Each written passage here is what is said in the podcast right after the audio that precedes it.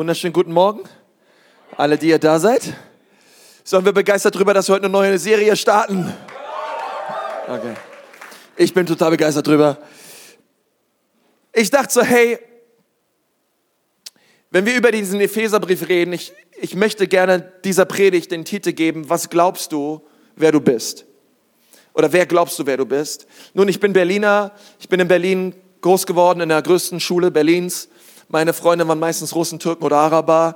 Und ich habe ziemlich oft diese Frage gehört, ey, was glaubst du, wer du bist? Okay? Ähm, davor kommt manchmal so, was guckst du? Oder ähm, was glaubst du, wer du bist? Und so. Und, und ich denke so, diese Frage ist eigentlich recht negativ belegt. Ja, meistens kommt davor irgendwie noch Vollpfosten oder, hey, du Spinner, Alter, was glaubst du, wer du bist? Ähm, wer von euch kennt das? Okay, irgendwer? Autofahren oder so, andere Autofahrer. Ähm, und, und die Frage ist ja so wichtig, okay? Das ist meistens ja eine negative Frage, ich weiß. Aber ich möchte euch echt so die Frage stellen, was glaubst du, wer du bist? Was glaubst du eigentlich, wer du bist? Wer bist du? Was glaubst du, wer du bist? Und es gibt ja so viele Stimmen da draußen, die diese Frage für dich beantworten wollen, beantwortet haben und vielleicht immer wieder beantworten. So viele Dinge da draußen, die Einfluss nehmen auf deine Gefühlswelt, die Einfluss nehmen auf deinen Tag, die Einfluss nehmen auf deine Identität und dir sagen wollen, wer du bist. Vielleicht stehst du morgens auf und der Tag beginnt schlecht, die, dein Chef ist unfreundlich, deine Mitarbeiter sind unfreundlich, Kommilitonen sind unfreundlich, die Hackfressen in deiner WG kannst du eh nicht mehr sehen, alle sind irgendwie komisch zu dir und du denkst dir, toller Tag, alles läuft schlecht.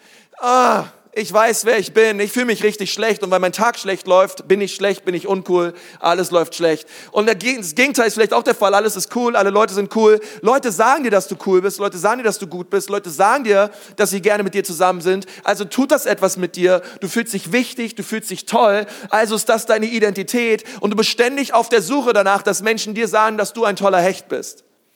Hey, dass du klasse bist, dass Leute gerne mit dir zusammen sind, aber wehe, das kommt nicht. Denn wenn das nicht kommt, bricht das ganze Haus zusammen. Und, und wie sehr sind wir auf der Suche nach Identität? Wie sehr sind wir auf der Suche nach Stimmen, die uns sagen, dass wir toll sind, dass wir klasse sind? Aber genauso gibt es diese Stimmen, die genau das Gegenteil sagen. Wir glauben diesen Stimmen, wir schenken diesen Stimmen unser vollstes Vertrauen und sagen, hey, so viele Leute sagen das über mich, also ist es so. Und wir fangen an, es zu glauben. Nun, wir leben in einem technologischen Zeitalter. Das ist Segen und Fluch. Aber ähm, ich habe ich hab jetzt so gelesen, dass der Durchschnittsteenager in Deutschland 60 Textnachrichten empfängt und sendet pro Tag. Okay, 60. Okay, einige von euch sagen, ich habe um 10.30 Uhr schon 72 gesendet. Also, ähm, come on, Pastor, was ist mit dir los? Du kommst, bist doch vorgestern. Ähm, und, ähm, und und das ist so, so viel Textnachrichten, die rein und rausgehen, so viel Emojis, die rein und rausgehen. Und du schaust dir die Emojis an und die Textnachrichten an und so viele Leute sagen dir, hey, du bist blöd, hey, du bist cool, hey, lass uns treffen, hey, lass uns lieber nicht treffen. Ähm, so viele Leute, ich habe letztens jemanden kennengelernt, der hat einen Kontakt abgespeichert unter den Namen nicht abheben, Ausrufezeichen, Ausrufezeichen, Ausrufezeichen. Und, und dir geht es auch so, du hast so E-Mails, du kriegst so Textnachrichten, denkst, oh nein, die lese ich lieber nicht, die schaue ich mir lieber nicht an, denn wer weiß, diese Nachricht macht etwas mit mir, sie macht etwas mit meinen Gefühlen, da gehe ich lieber nicht ran, das höre ich mir besser nicht an. Und da gibt es so viele Leute, die, die dir sagen, wer du bist, deine Freunde, deine Eltern, deine, dein Ehepartner, deine WG-Mitbewohner, Leute an deiner Uni, ähm, Leute echt so, die, mit dir unterwegs sind und alle reden in dein Leben und geben dir ihre Meinung darüber, was sie meinen, wer du bist. Und alle diese, all diese Stimmen sind dort am Start. Und dann gibt es noch die innere Stimme. Okay? Ich weiß nicht, ob ich der Einzige bin, der Selbstgespräche führt, aber bist unterwegs, keine Ahnung, im Auto, Fahrrad, im Flugzeug oder so und, und ständig redest du mit dir selber und, ähm, und diese innere Stimme, die, die redet mit dir. Ja, du redest mit dir selbst. Und ich weiß nicht, was deine innere Stimme dir sagt, aber es kann genauso sein, dass deine innere Stimme dir sagt, wer du bist. Und es ist eine gefährliche Stimme, aber diese Stimme ist da, sie ist real. Und dann gibt es die ganze Werbung Die ganze Werbewelt da draußen. Okay, du gehst drei Schritte aus deinem Haus raus, stehst an der Haltestelle, schaust dir das Plakat an von dieser Tussi, die irgendwelche Jeans trägt und, und ähm, irgendwie, keine Ahnung, äh, Beine hat wie, wie, wie ähm, Zahnstocher. Und du schaust dir diese Werbung an, die dir suggeriert, hey, du siehst nicht toll aus, du bist nicht dünn genug, in diese Hose passt du eh nicht rein. Aber wenn du unsere Jeans tragen würdest, wärst du ein cooler, toller Mensch. Okay, also kauf dir unsere Jeans und denkst okay, äh, ich kann mir die Jeans nicht leisten, ich, ich werde in diese Jeans auch nicht reinpassen.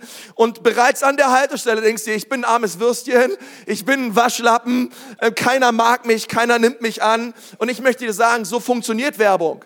Werbung möchte dir immer sagen, dass du nicht cool bist. Sonst würden wir keine Werbung brauchen. Es wird niemals eine Werbung gehen, die dir sagt, hey, leb genügsam, du bist cool, wie du bist, alles ist gut. Diese Werbung gibt es nicht. Werbung das Ziel von Werbung ist es, dass die Menschen ihr Produkt andrehen wollen, weil sie dir suggerieren, hey, du brauchst dieses Produkt, um wirklich in zu sein. Hey, du brauchst dieses Produkt, um wert zu sein, um wirklich cool zu sein. Und denkst du, hey, stimmt, das brauche ich. Wenn ich es nicht habe, bin ich nicht cool. Und die ganze Werbung funktioniert so und wir fallen alle drauf rein und denken so, oh, weil ich das habe, weil ich dieses Auto habe, weil ich dieses Deo habe, weil ich diese Jeans trage, hey, weil ich so aussehe, bin ich wer. Und diese ganzen Stimmen, Sie sind da, sie sind real. Und dann gibt es noch einen geistlichen Feind. Die Bibel nennt ihn den Teufel. Dieser geistliche Feind, er ist der Vater der Lüge und er spricht auch in dein Leben hinein. Er, er sagt dir genauso, wie, wie, wie, wie, wie blöd du bist und dass du nichts wert bist, dass aus dir nie etwas wird und er belügt dich dein Leben lang. Sein Ziel ist es, dich zu zerstören. Sein Ziel ist es, dich kaputt zu machen. Sein Ziel ist es, deine Ehe kaputt zu machen. Sein Ziel ist es, deine Familie kaputt zu machen. Diese Stimme, sie ist da, die dir sagt, hey, du reichst nicht aus, du, du, du brauchst da noch was. Und wir, und wir schenken ihm Glauben. So viele Millionen und Milliarden Menschen auf dieser Erde schenken diesem, diesem Lügner Glauben.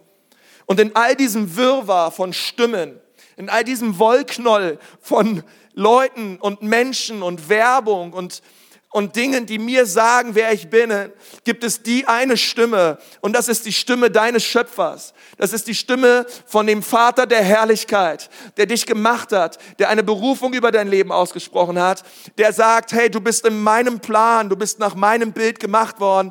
Dieser Vater im Himmel, seine Stimme spricht Wahrheiten aus über dein Leben. Wir lesen es in seinem Wort. Diese Stimme des Heiligen Geistes, sie sagt dir, wer du bist. Und, und mein, mein Herz ist es durch diese Predigtserie im Epheserbrief, ist, dass wir verstehen und sehen, dass die Stimme Gottes, die Stimme des Heiligen Geistes, die Stimme seines Wortes, die lauteste Stimme wird in unserem Leben dass es nicht eine Stimme ist von vielen, ähm, je nachdem, wie es mir geht. Na gut, dann höre ich heute mal auf Gott.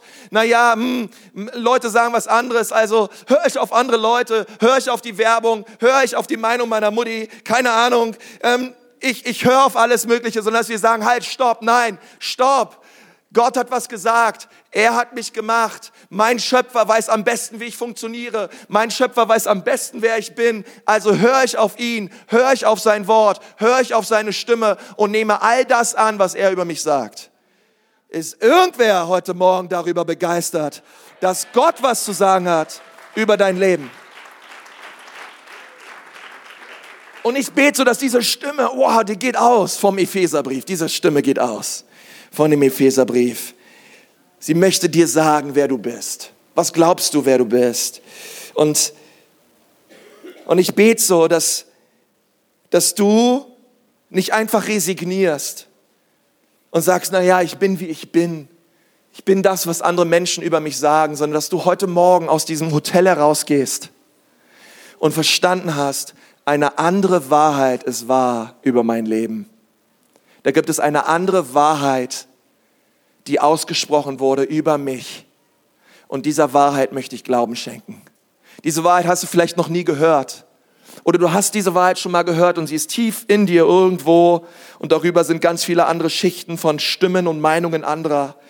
Und dass Gott alles zur Seite schiebt und sagt, nein, hör zu, das bist du, so habe ich dich gemacht. Und dass du hier rausgehst und sagst, ja, es stimmt, eine andere Wahrheit ist wahr über mein Leben. Und ich schenke dieser Wahrheit Gottes meinen Glauben.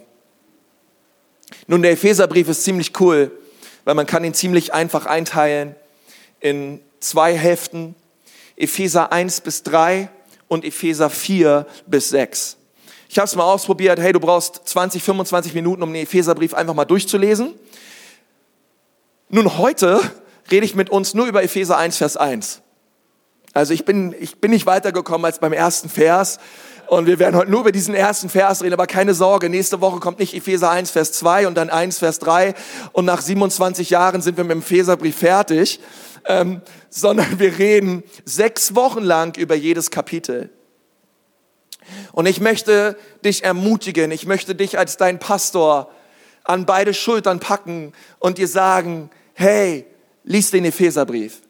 In diesen Wochen, wo wir unterwegs sind und, und uns diese Serie anschauen und immer wieder Predigten hören über den Epheserbrief. Hey, was hältst du davon, wenn du jeden Tag den Epheserbrief aufschlägst, aufschlägst und wirklich Gottes Wahrheit in dein Leben hineinlässt? Nun, die ersten drei Kapitel, sie handeln davon, wer wir sind in Christus Jesus.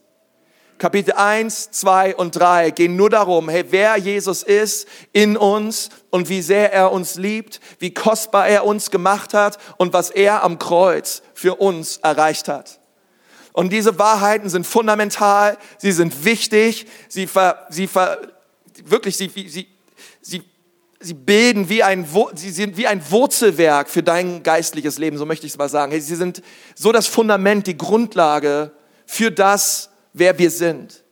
Jesus möchte es dir sagen. Kapitel 1, 2 und 3 und Kapitel 4, 5 und 6 reden dann darüber, wie wir uns als Christen verhalten sollten. Okay, das eine sind die Wurzeln, Kapitel 1 bis 3 und 4 bis 6 sind wie die Früchte eines Baumes. Gott möchte, dass du gute Früchte bringst, aber die Früchte wirst du nur bringen, wenn du ein starkes Wurzelwerk hast. Und Gott möchte zuerst an deine Wurzeln. Gott möchte zuerst, dass deine Wurzeln stark werden und du weißt, wer du bist in Christus. Und das ist sehr interessant. Die drei Kapitel über das Verhalten eines Christen kommen nicht zuerst, sondern zuerst redet dieser Brief über unsere Beziehung und unseren Stand in Jesus. Das ist sehr wichtig, denn wenn ich weiß, wer ich bin, dann weiß ich auch, wie ich mich verhalten soll. Wenn ich weiß, wer ich bin, dann weiß ich, wie ich zu leben habe. Gott möchte zuerst, dass, dass wir richtig glauben, denn richtiger Glaube führt zum richtigen Handeln. Es ist so wichtig, dass wir zunächst verstehen, wer wir sind in Jesus, denn wenn wir wissen, wer wir in Jesus sind, dann wissen wir auch, wer wir nicht sind. Wenn ich weiß, wie Christus über mich redet und was er über mich sagt, dann kann ich auch all diesen äußeren und inneren Stimmen, die etwas anderes sagen, über mein Leben sagen, hey, hör mir zu, ich weiß, wer ich bin und weil ich weiß, wer ich bin, weiß ich auch, wer ich nicht bin. Danke für deine Meinung, danke für deine E-Mail, danke für deine Textnachricht, danke für deine Worte, sie haben mich ziemlich verletzt, aber ich möchte dir gleich eins sagen, ich weiß, wer ich bin. Ich weiß, wer ich bin. Und, und das gibt uns so viel Hoffnung und macht uns so stark in Jesus. Denn wenn ich in Beziehung mit Jesus lebe und ihn liebe, dann ist unser Verhalten nicht aufgesetzt oder fleischlich, sondern es ist etwas, was wir tun wollen. Beziehung kommt zuerst. Du kannst dein Verhalten nicht ändern durch deine Kraft oder deine Bemühungen, sondern nur durch deine Beziehung mit Jesus. Das ist sehr interessant, denn viele Christen leben es oft andersrum. Oder das Bild, was Leute von Kirche haben oder von Jesus haben, ist oft andersrum. Hey, die Kirche oder Jesus will, dass wir uns so und so verhalten. Hey, wenn ich mich so und so verhalte, dann führt das dahin, dass ich auch richtig lebe, so wie Jesus es möchte. Hey, wenn ich mich doch nur richtig verhalte, dann bin ich angenommen. Wenn ich mich doch nur richtig verhalte, dann bin ich geliebt. Wenn ich mich doch nur richtig verhalte, dann komme ich endlich in diesen Himmel da oben. Alles, was ich tun muss, ist, ich muss mich richtig verhalten. Und so viele, es gibt so viele Prediger, die das predigen. Es gibt so viele äh, Menschen, die das glauben und sie leben ein frustriertes Christensein, Christsein. Sie leben ein frustriertes Leben, ein siegloses Leben, denn sie versuchen ihr Bestes zu geben und sie stellen am Ende immer heraus, es reicht nicht aus. Mein Bestes ist nicht genug. Ich versuche und ich versuche mich richtig zu verhalten, aber irgendwie schaffe ich es nicht. Es wird immer nur noch schlimmer, weil sie nicht nicht verstanden haben, dass Beziehung bei Jesus immer zuerst kommt. Es geht immer zuerst darum, dass wir in Beziehung mit Jesus leben. Deswegen möchte ich dich ermutigen, nimm dir, eine, nimm dir Zeit, um eine starke Beziehung zu Gott aufzubauen. Nimm dir Zeit im Gebet, nimm dir Zeit im Wort Gottes, in, in der Bibel und, und wisse, wie sehr er dich liebt und wisse, wer du bist in Jesus. Denn wenn du weißt, wer du bist, dann weißt du auch, wie du zu leben hast. Dann weißt du auch, wie du dich richtig verhalten kannst. Und diese Früchte, die aus deinem Leben vorgehen, die kommen nicht durch viel, mm, ich muss irgendwie und irgendwie gute Früchte rauspressen und irgendwie schaffen, gut zu leben, sondern du merkst, wow, ich lebe mit Jesus, es fällt mir gar nicht mehr so schwer, liebevoll zu sein. Es fällt mir gar nicht mehr so schwer, geduldig zu sein. Es fällt mir gar nicht mehr so schwer, sanftmütig zu sein. Sitz nicht hier und sag, na ja, ich bin halt nicht geduldig. Ich werde nie geduldig. Ja, Geduld. Nein, Geduld ist in dir. Es ist eine Frucht des Geistes.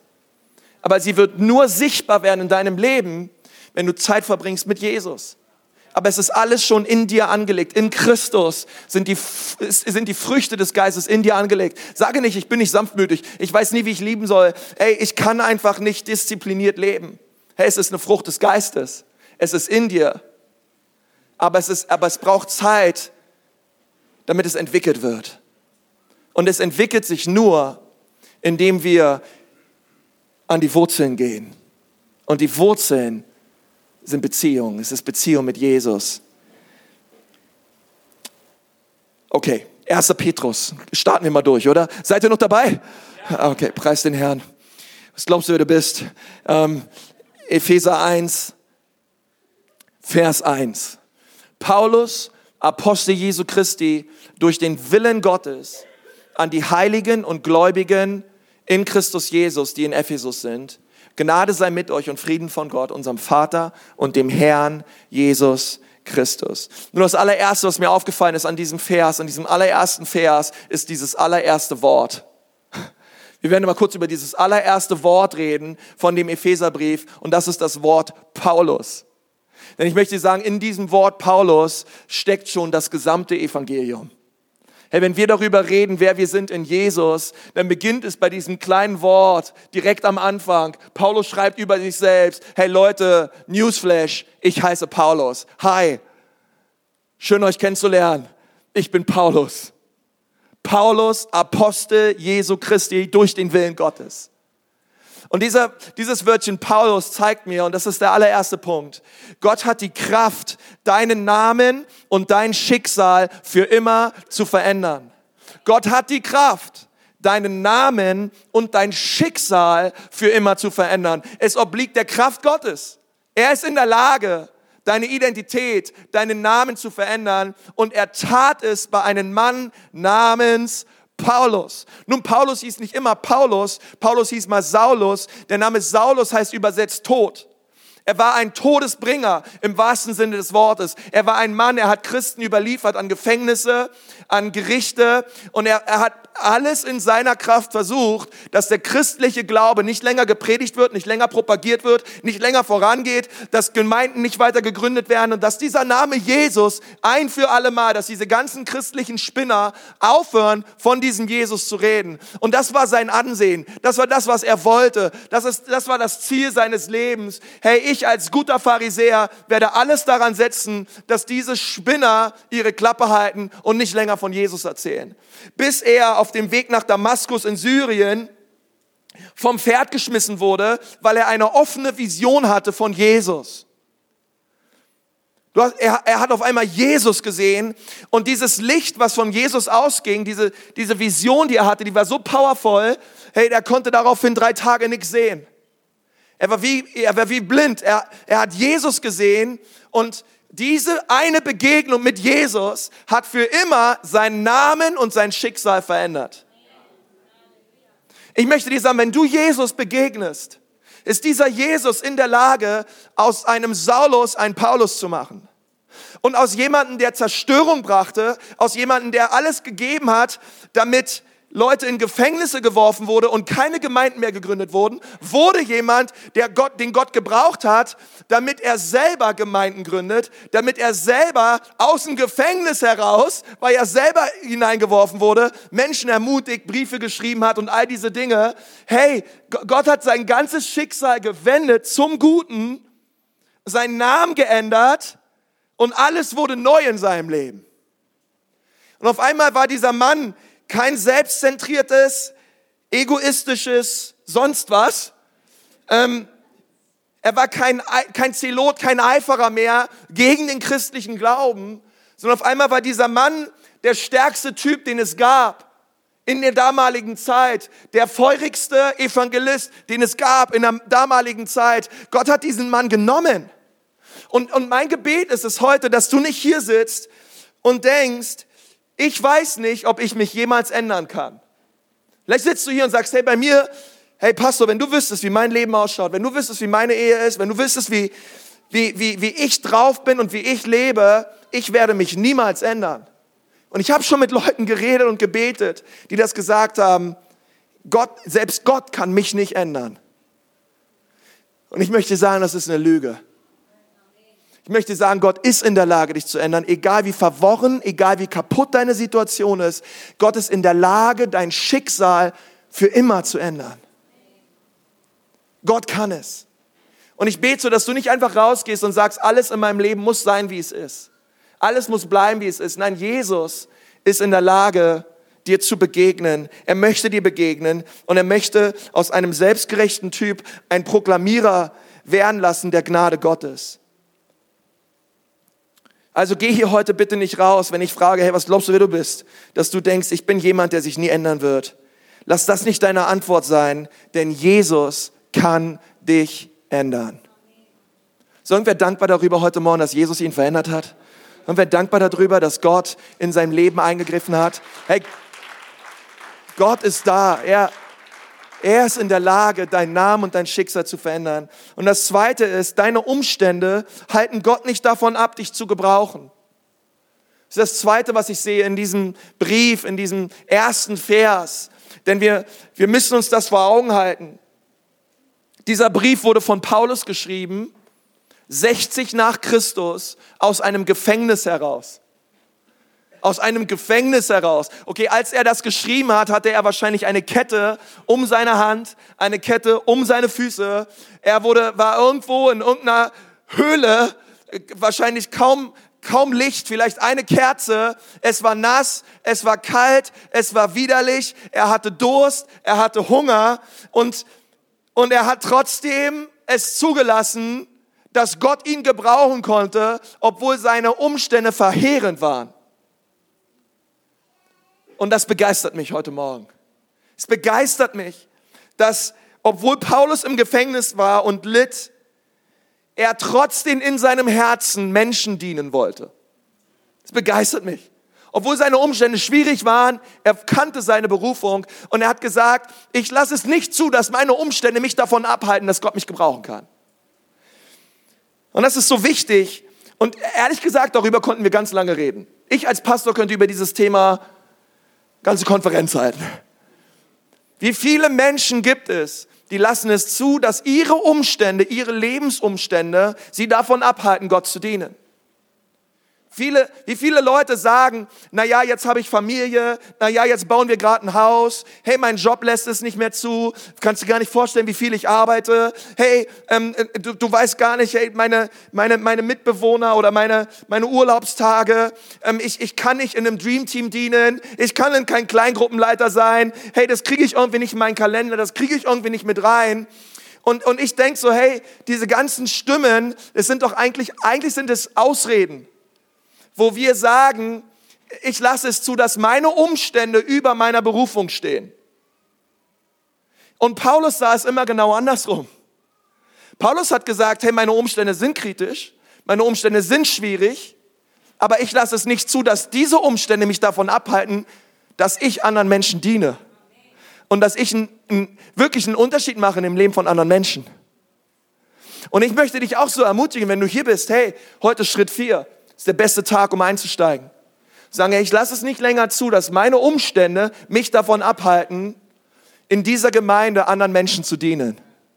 Ich lasse es nicht mehr zu, dass meine Umstände, dass mein Wochenplan es zulässt, dass ich nicht in der Lage bin, eine Kleingruppe zu leiten.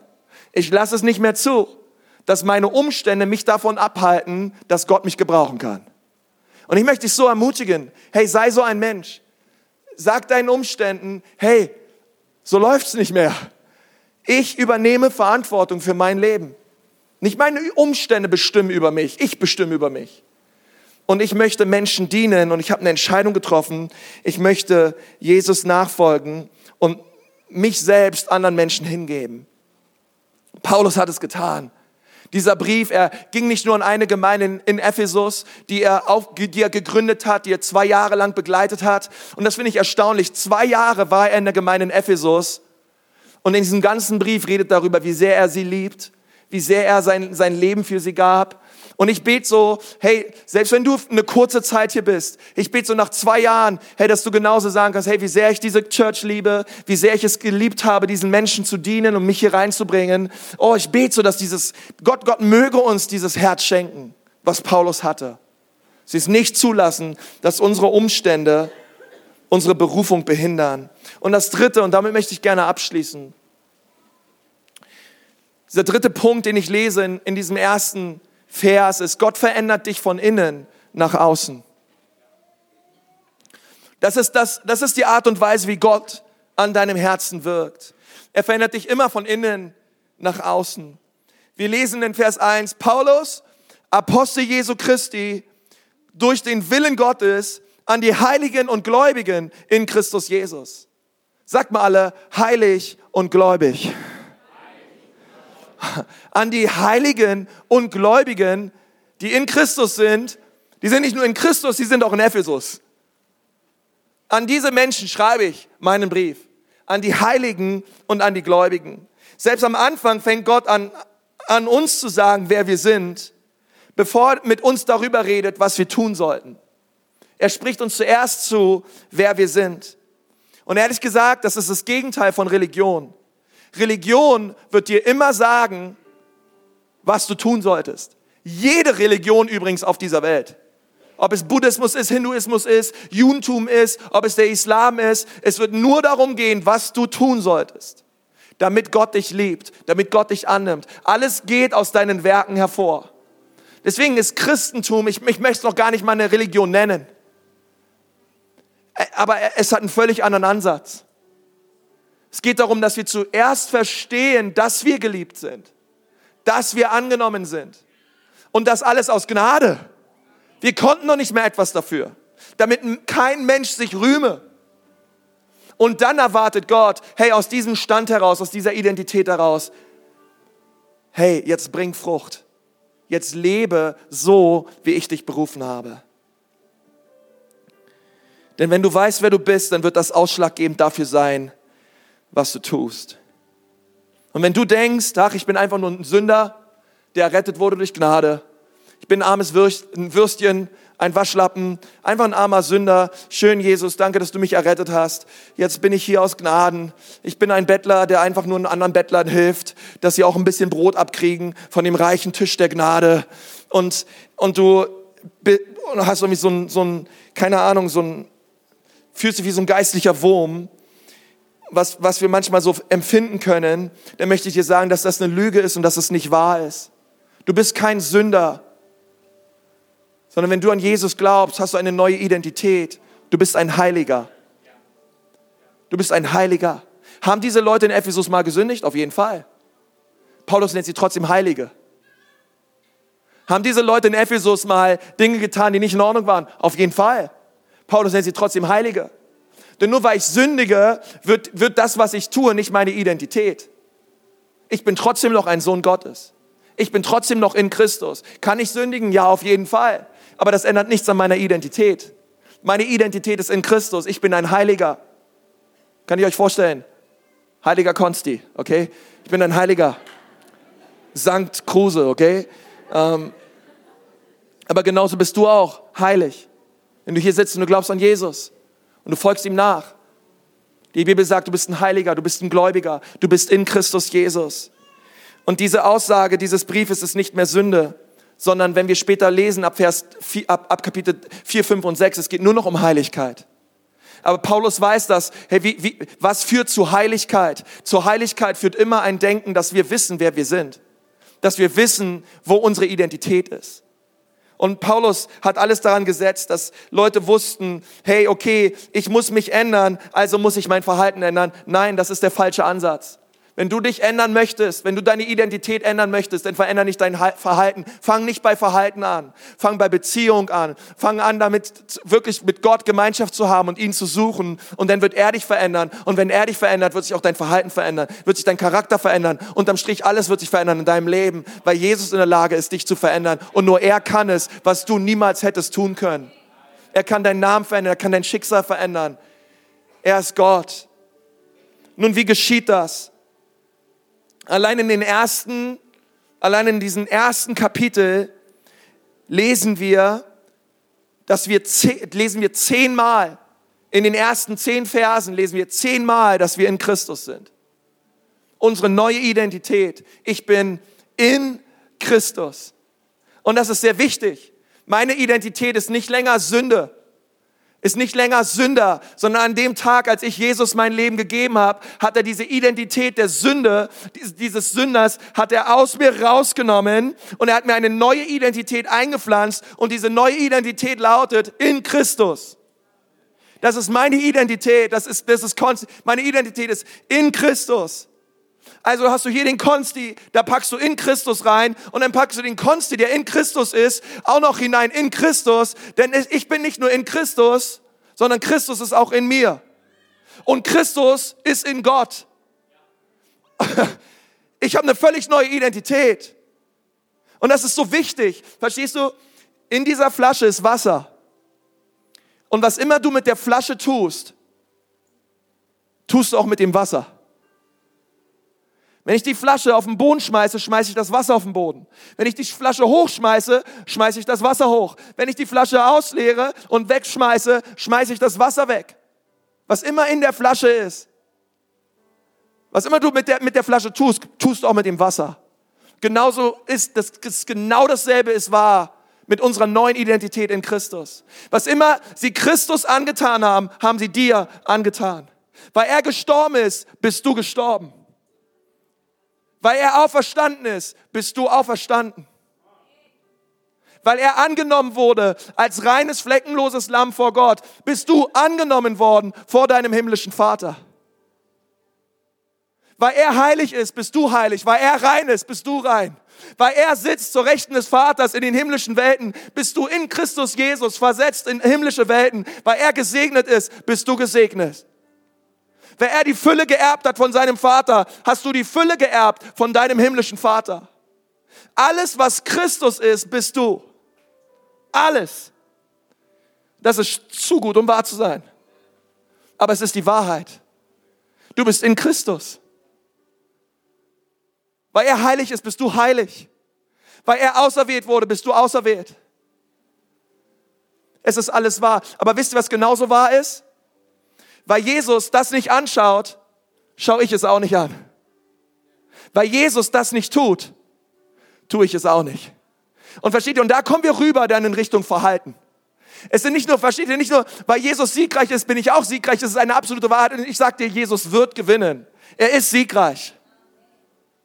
Aber es ist genauso wahr, dass wenn Jesus sagt, hey, dieser Weg ist kein Weg, der zum Leben führt, sage ich auch, hey, dieser Weg ist kein Weg, der zum Leben führt. Weil Jesus es nicht anschaut, schaue ich es nicht an. Weil Jesus sich das nicht anhören würde, höre ich es mir auch nicht an. Weil Jesus das nicht sagen würde, würde ich es auch nicht sagen. Warum? Weil ich bin in Christus. Völlig neu gemacht. Nicht mehr länger lebe ich, sondern Christus lebt in mir. Was ich aber jetzt lebe, das lebe ich im Glauben und zwar an den Sohn Gottes, der mich geliebt hat und sich selbst für mich hingegeben hat. Hey, weil Jesus alles für mich gegeben hat, gebe ich auch alles für Jesus. Wer er sein Leben für mich geopfert hat, gebe ich auch opferbereit mein Leben hin für ihn. Wenn Jesus sagt, hey, du solltest diesen Menschen dienen, dann sage ich nicht nein, sondern sage ich, hey, ich Apostel Jesu Christi nach dem Willen Gottes. Wenn es der Wille Gottes ist, dass ich anderen Menschen diene und ich in Christus bin, dann diene ich anderen Menschen. Und das ist so powerful. Es ist eine neue Identität. Du bist kein Sünder, du bist in Christus. Du bist ein Heiliger, du bist ein Gläubiger. Und alle Segnungen Gottes gehören dir. Wie erlange ich die Segnungen Gottes in meinem Leben? Und damit möchte ich abschließen. Durch Glauben. Es gibt nur eine Sache, wie wir sie erlangen können. Es ist immer durch Glauben. Es ist unmöglich, Gott zu gefallen ohne Glauben. Unmöglich. Wir brauchen Glauben. Ich brauche meinen Schlüssel, den ich jetzt nicht bei mir habe, weil ich weiß fast nie, wo mein Schlüssel ist, wahrscheinlich in meiner Tasche, um in meine Wohnung zu kommen, weil in meiner Wohnung sind viele schöne Sachen, die ich gerne habe. Aber um in die Sachen ranzukommen, brauche ich einen Schlüssel, um in die Wohnung reinzukommen. Ich sagte, der, der, der Schlüssel, um die Verheißung Gottes in deinem Leben zu erlangen, ist Glaube. Ist der Glaube. Es ist der Glaube, der die Welt überwunden hat. Es ist der Glaube, der dir all das eröffnet, was Christus für dich getan hat. Im Glauben hole ich diese Sachen in meinem Leben und sage, Jesus, danke dafür. Du hast es getan. Und versteht ihr, es geht nicht länger um mich. Es geht nicht länger um, ich bin toll, ich bin groß, ich bin der Beste oder, oder all sowas. Warum, warum bin ich stark? Warum bin ich ein Überwinder? Nur wegen Jesus. Nur wegen Jesus. Ich bin, es geht nicht länger darum, es geht nicht länger um Selfie. Es geht nicht länger um ich, mich, meiner, mir, okay? Es geht nicht länger darum, dass ich irgendwie groß rauskommen muss, sondern es geht um Christi, okay? Es geht um, es geht darum, hey, wenn, wenn, es, es geht nicht um mich, sondern, hey, wenn man mich kennenlernt, dann lernt man mich kennen, verstehe mich richtig, aber Christus lebt in mir. Er hat mich verändert. Und am Strich lernst du Jesus kennen, weil er ist in mir, er hat mich verändert. Und ich hoffe es zumindest, dass Menschen das von uns sagen und sagen, wow, dein Verhalten, die Art und Weise, wie du drauf bist, wow, das ist stark, das ist powerful. Ja, lass mich dir was sagen, mein Leben wurde verändert. Jesus hat meinen Namen verändert. Jesus hat mein Schicksal verändert. Jesus hat meinen Charakter verändert. Ich war mal ganz anders drauf. Jesus kam in mein Leben, er hat mich verändert, er hat mir eine neue Identität geschickt. So war ich nie drauf. Ich war ein Saulus, aber jetzt bin ich ein Paulus. Und ich möchte dir sagen, diesen gleichen Jesus kannst du auch erleben. Er möchte auch dein Leben verändern und auf powervolle Weise in dein Leben kommen. Komm, lass mal die Augen schließen. Hey, was glaubst du, wer du bist? Was glaubst du, wer du bist? Wenn du an Jesus glaubst, sag ich, du bist in Christus, du bist ein Heiliger, du bist geliebt, du bist gewollt, du bist angenommen. Und einige von euch heute Morgen ihr, ihr braucht wirklich Jesus. Du sitzt hier, wurdest eingeladen in den Gottesdienst oder vielleicht würdest du auch sagen, hey, ehrlich gesagt, Pastor, in meinem Leben, da, da ist Sünde reingekommen, in meinem Leben, da, ich, ich weiß, ich, ich bin nicht in Christus, ich weiß, ich lebe nicht Beziehung. Und Jesus sagt dir heute Morgen, hey, komm zu mir ich nehme dich an, ich liebe dich, ich möchte dir vergeben. Ich möchte dir deine Sünden nehmen und dich neu machen. Versuch nicht, dich wie jemand zu verhalten, der du nicht bist. Versuch nicht, dich christlich zu verhalten, ohne von innen verändert worden zu sein.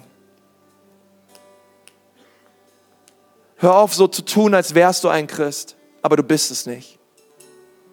Gebrochen hat. Ich spüre irgendwie in meinem Herzen, dass dieser Gott real ist.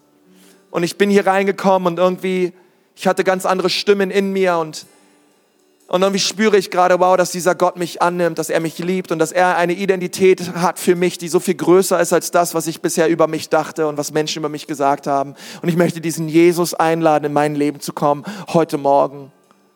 Hey, denn darfst du dort, wo du sitzt, Jesus erleben an diesem Morgen. Du brauchst nicht aufstehen, du brauchst nicht nach vorne kommen. Aber ich möchte gern für all die Menschen beten heute Morgen, die sagen, Jesus, ich komme zu dir, bitte mach mich neu, bitte verändere mich von innen nach außen. Auch ich möchte dir nachfolgen. Bitte vergib mir meine Schuld und mach du mich neu heute Morgen. Hey, wenn das dein Gebet ist und du spürst gerade in deinem Herzen, dass du dieses Gebet sprechen solltest, hey, dort wo du sitzt, heb doch mal deine Hand. Und du sagst, ja, das, das, das bin ich. Jesus, ich brauche dich. Wenn du heute Morgen hier bist, heb mal deine Hand. Ich möchte gerne für dich beten. Danke, danke, danke, danke. Ihr da hinten, danke, danke, danke, danke, danke, danke. Da hinten auch so viele Hände. Danke, danke, danke, danke. Gott ist treu. Super, super Entscheidung. Super Entscheidung. Dort, wo du sitzt, du kannst es leise oder laut einfach beten. Sag mal, Jesus, ich brauche dich. Bitte komm in mein Leben. Bitte vergib mir meine Schuld. Und mach du mich neu.